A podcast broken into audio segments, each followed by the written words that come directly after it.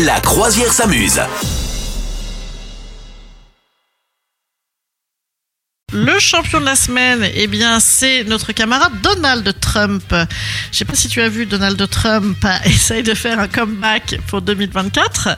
Et il avait été euh, viré, hein, viré, il n'y a pas d'autre mot, de toutes les grosses, pla- grosses plateformes hein, de, de réseaux sociaux, donc euh, Twitter, YouTube, etc. En 2021, parce que je ne sais pas si tu t'en souviens, mais il ne voulait pas lâcher son siège, il ne voulait pas accepter qu'il avait perdu contre Joe Biden, rappelle-toi. Et donc, il continuait à tweeter des trucs toute la journée en disant je n'irai pas, je n'irai pas, je ne rendrai pas mon truc.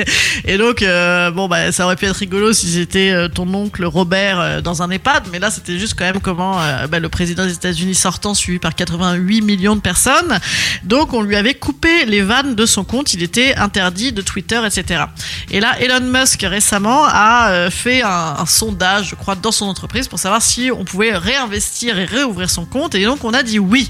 Voilà. Sauf que ça n'est pas si simple que ça parce qu'entre temps, Donald Trump n'avait plus de lieu d'expression et Dieu sait qu'il aime tweeter les choses.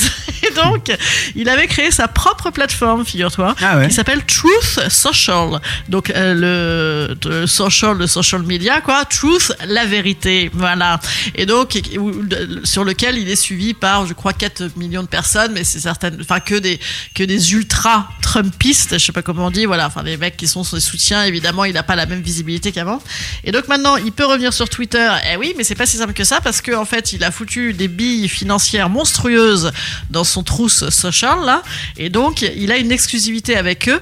Euh, C'est-à-dire qu'il doit rien publier, euh, il doit tout publier voilà là-bas et ensuite attendre au moins 6 heures pour aller ailleurs. Donc autant dire ça n'a plus aucun intérêt. Et donc euh, donc il est il se retrouve un petit peu un petit peu piégé Ouais. de Denis. Voilà. Ça marche pas pour lui, il y arrive pas. Hein. Ouais, bah écoute, euh, ça, le fait que ça ait marché une fois, c'était déjà un sacré, un Ouais. sacré réussite. Bah, hein, il faut toujours ouais. faire attention parce que là, on, on dit ça et puis Ah ouais. dans, dans deux ans, ta ta ta on se retrouve. Donc, ouais. exactement. exactement.